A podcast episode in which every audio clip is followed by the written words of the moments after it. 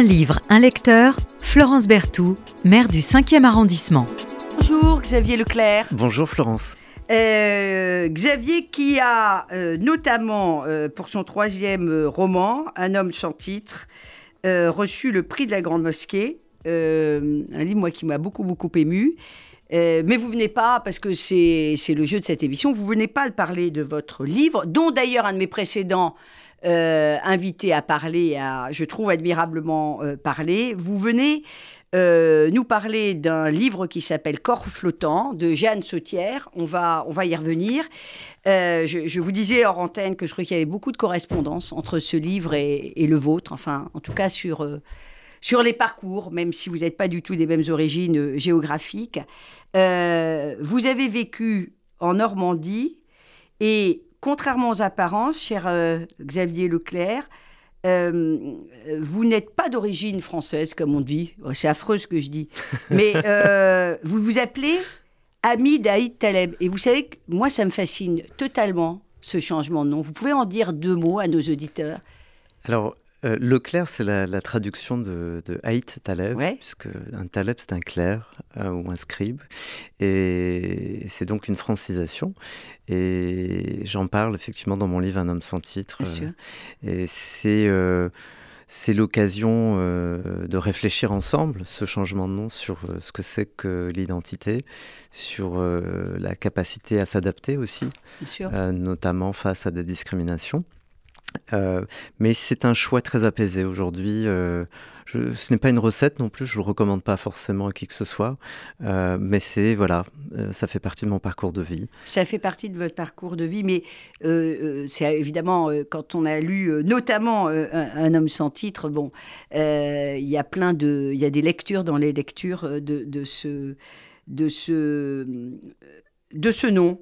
de ce nom, vous avez vécu en Normandie, euh, vous avez décidé à 30 ans de changer euh, de nom. Vous venez de le, résumer avec beaucoup, beaucoup de, pudeur.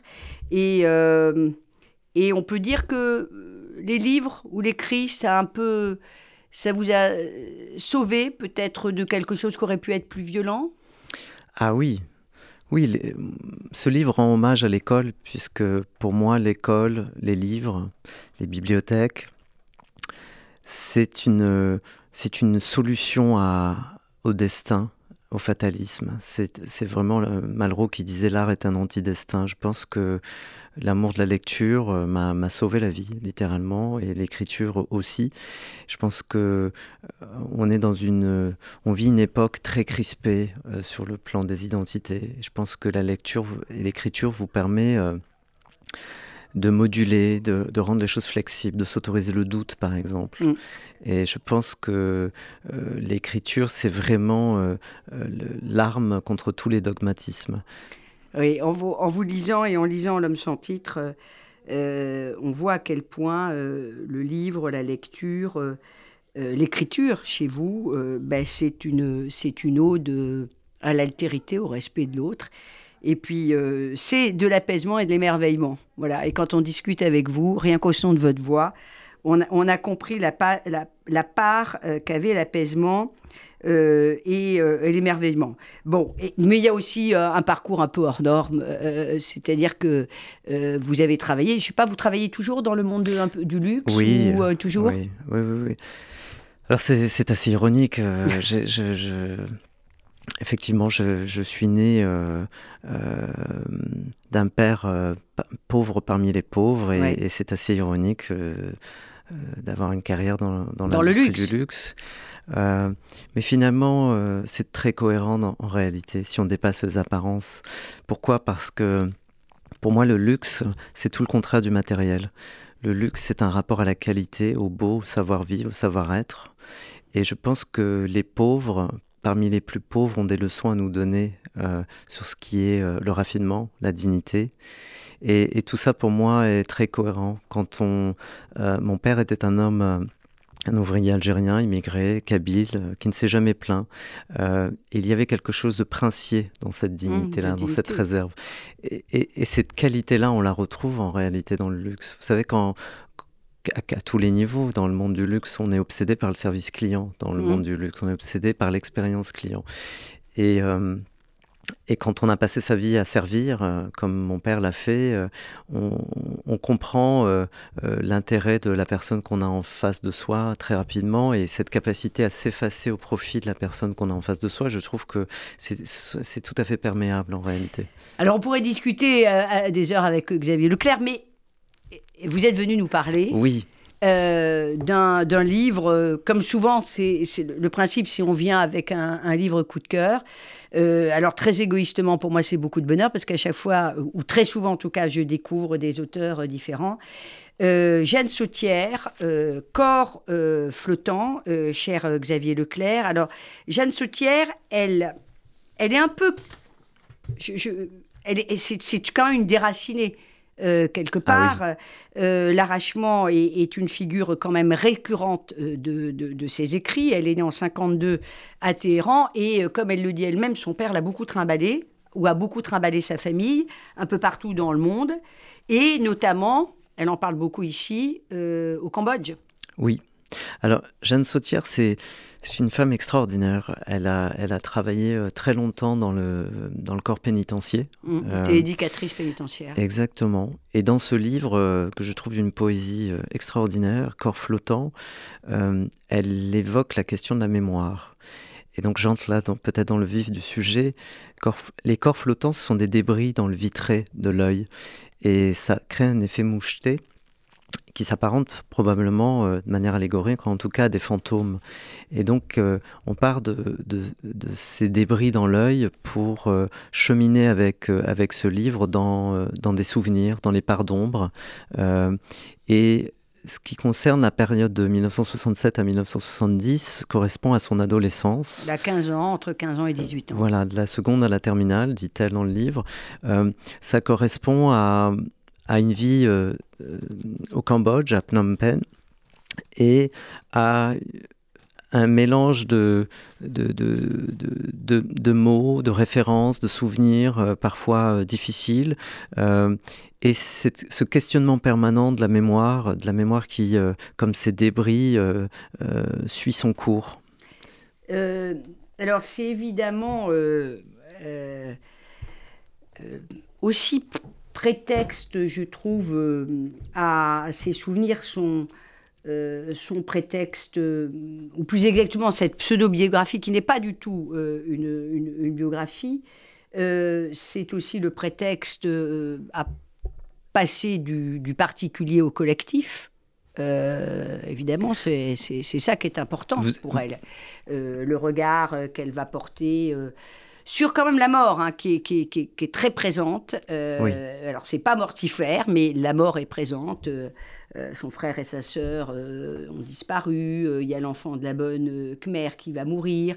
Il y a évidemment cet être aimé. Alors, c'est absolument incroyable, l'être aimé son cœur d'ailleurs va s'arrêter de battre, enfin pas s'arrêter de battre, euh, son cœur va avoir des soucis. Euh, voilà, elle va euh, au moment où parce que elle va revenir en France, on va découvrir, elle découvre par un petit mail laconique la mort de son grand amour, d'ailleurs qu'elle avait connu hein, au Cambodge.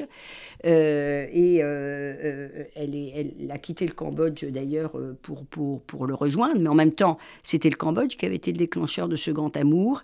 Et quand rétrospectivement, elle va se rendre compte qu'à la période où cette personne meurt, eh bien, elle a eu des, des, embardées cardiaques, on va, le dire comme ça. C'est quelque chose, le cœur qui bat tout de travers au moment même où ce grand amour disparaît. Je, pense que vous vouliez lire un petit, un petit morceau. Euh, c'est tellement bien écrit que je ne pouvais pas m'empêcher de, noter. Il y a tellement de. Il y a plusieurs vraiment thématiques qui m'interpellent. Alors, juste pour rebondir sur, la, sur cette histoire d'amour euh, qui est très très belle, euh, il y a des très très belles pages. Il y a quelque chose de très duracien chez Jeanne ah, Saucière. D'ailleurs, elle l'évoque très explicitement. il y a aussi quelque chose de l'ordre d'Annie Arnaud en termes de de, précision, de réflexion sur le, les mots, sur le symbolique. Et euh, on est vraiment le témoignage. sur le témoignage. Mais je tiens à préciser qu'elle n'est pas du tout dans l'autofiction au sens le plus contemporain et narcissique du terme. Elle est, elle est au contraire dans quelque chose de, de l'ordre de, de la solidarité et de l'observation. Et elle est toujours dans le lien, en fait. Elle, ne se regarde pas dans un miroir, justement. Oui. Euh, c'est pas une espèce de, de, ces autobiographies un peu nombrilistes qui, franchement, sont un peu. Euh, bon, euh, nous, endorment un peu, euh, mais le lien, c'est. J'allais vous dire ça, c'est-à-dire le lien avec Ernaud aussi, parce qu'il y a quand même un regard social hein, qui est toujours présent, notamment le lien sur les petits blancs, les petits blancs jusqu'à la caricature, les histoires, les cancans en continu, l'exaspération du frottement, des frictions, du désir de bondir hors de son assignation sociale, etc. etc. La question de l'assignation sociale, elle revient. Et puis on va peut-être revenir sur l'écriture tout à l'heure, parce que euh, le, parallèle avec, avec Duras, je, trouve que c'est incroyable. Il y a, qui la fascine, qu'elle dit adorer et détester euh, Duras, parce qu'elle a un rapport à Duras qui est quand même un rapport un peu, un peu passionnel. Je déteste la masse des lecteurs de MD, euh, dit-elle pour Marguerite Dutas. Il la tue. Ils en font un personnage mythique, une vache sacrée, une poseuse, une contrefaite, une mondaine, une femme qui écrit. J'ai tellement peur de partager encore plus ce qui ne peut pas l'être. Bah, c'est, ça, ça vous parle, la lecture d'un livre. Oui.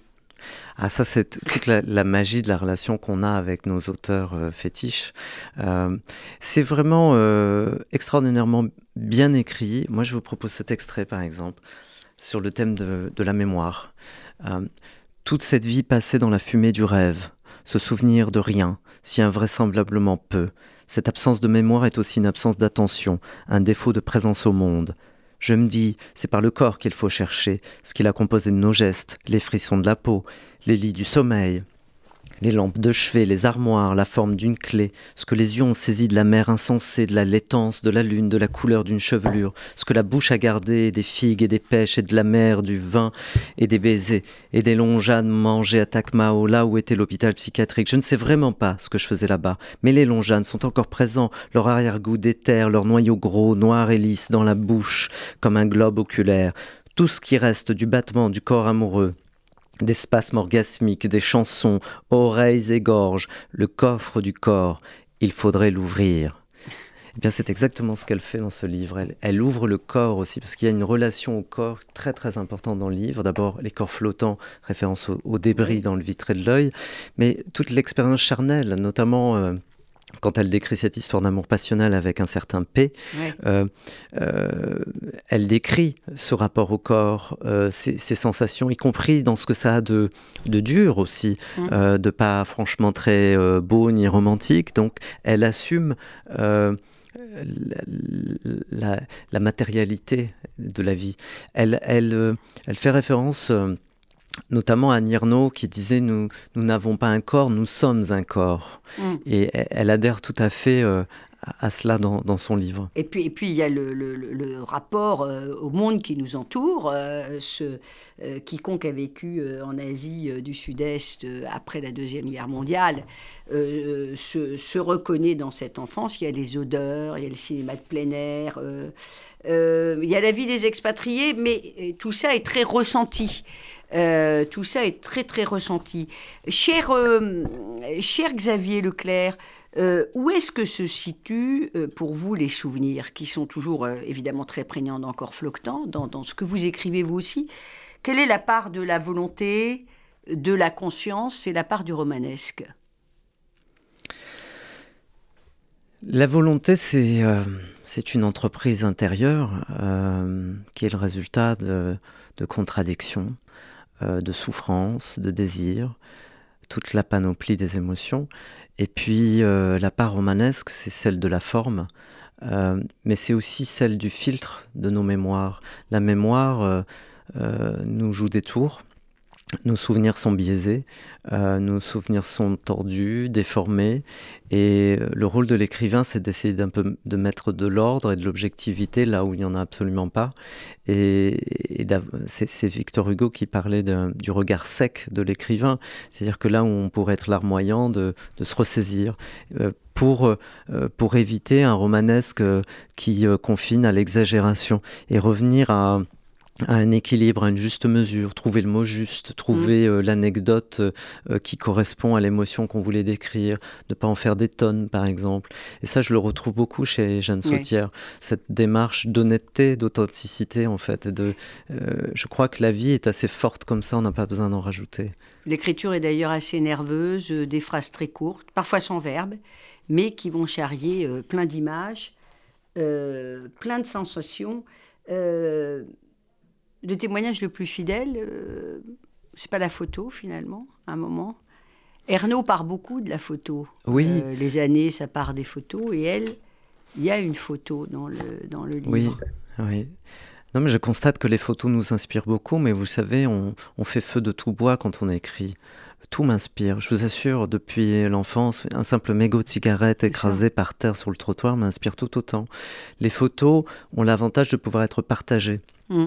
Donc c'est un socle formidablement démocratique, euh, alors qu'effectivement un mégot de cigarette euh, dans la rue m'appartient un instant et puis je passe à autre chose et, à part le raconter, c'est très compliqué de, partager ces expériences-là. Donc c'est vrai que les, les, objets, hein, euh, pas seulement les photos, les tableaux aussi, les sculptures, sont des formidables moyens d'exprimer, de, projeter, de retirer, de finalement un peu comme ces ombres dans le vitré de l'œil. Mmh il nous il projette des choses. Il nous aide à projeter en tout cas.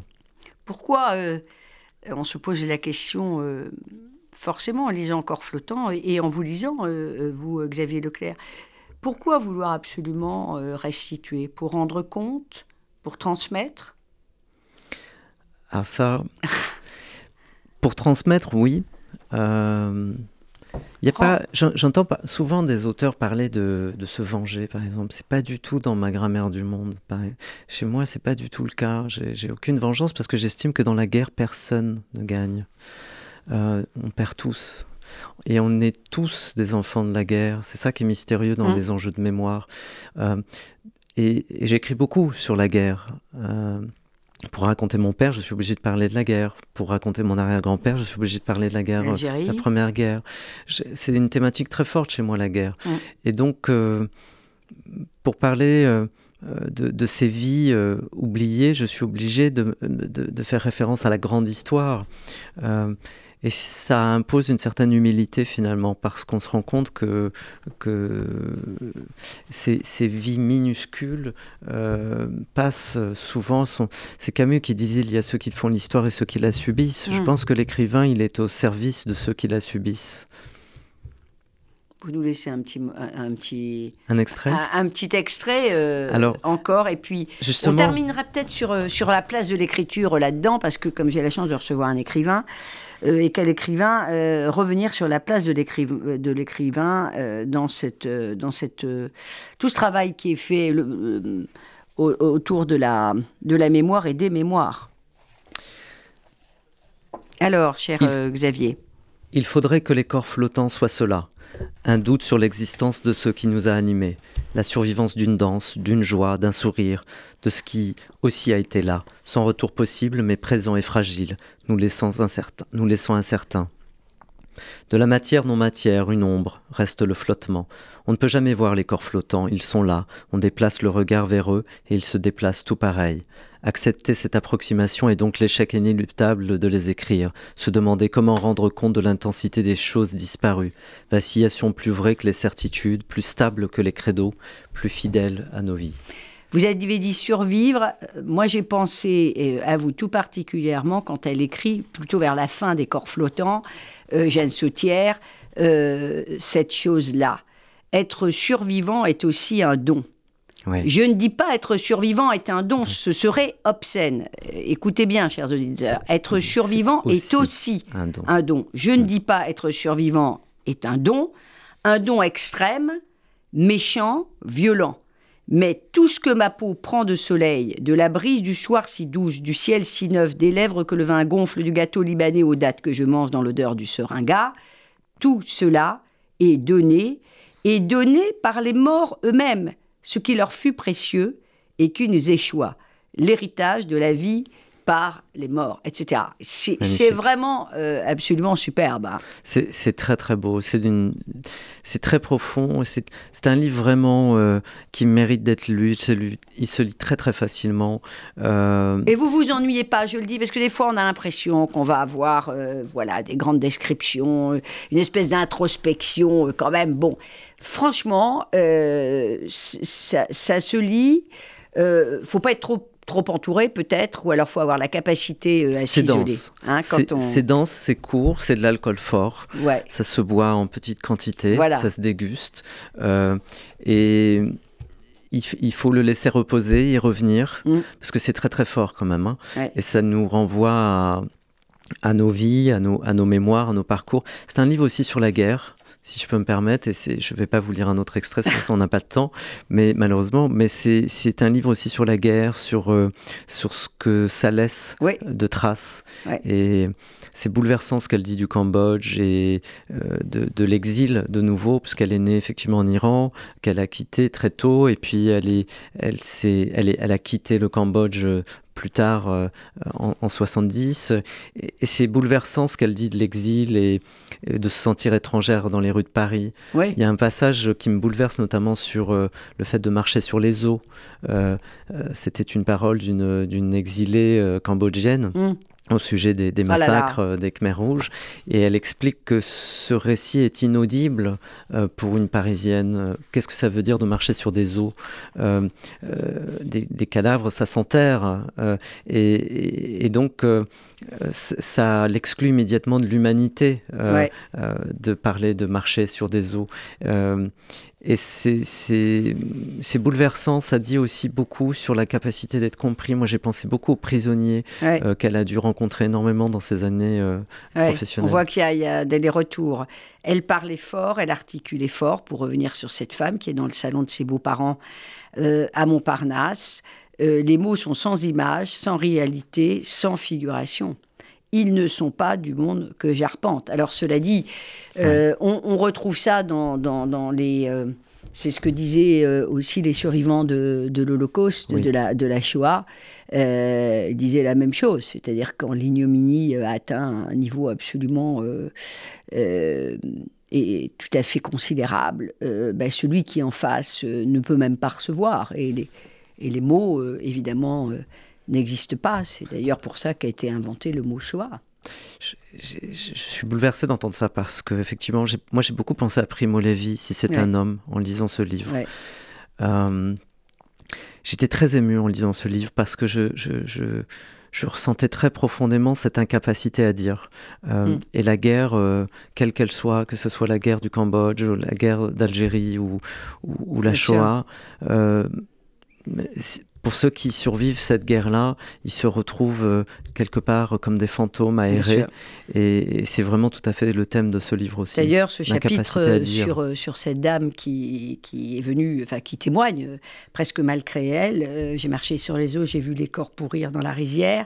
Ça se termine par elle est sortie de l'humanité par le fait même de son énoncé que nous réfutons à l'instant même où nous l'entendons. La monstruosité du crime rend l'identification impossible. Euh, voilà. Euh, Xavier Leclerc connaît presque par cœur euh, le livre. Il termine les, les phrases que je débute. Merci infiniment, cher Xavier, d'être venu nous parler de ce corps flottant de Jeanne Sautière aux éditions Verticales. Voilà, c'est une petite maison d'édition. Euh, enfin, par rapport aux grandes, hein, euh, Gallimard, etc. Et euh, on en a besoin et c'est des petits trésors. Merci beaucoup, C'est un immense trésor. Merci, Florence. Merci à vous tous.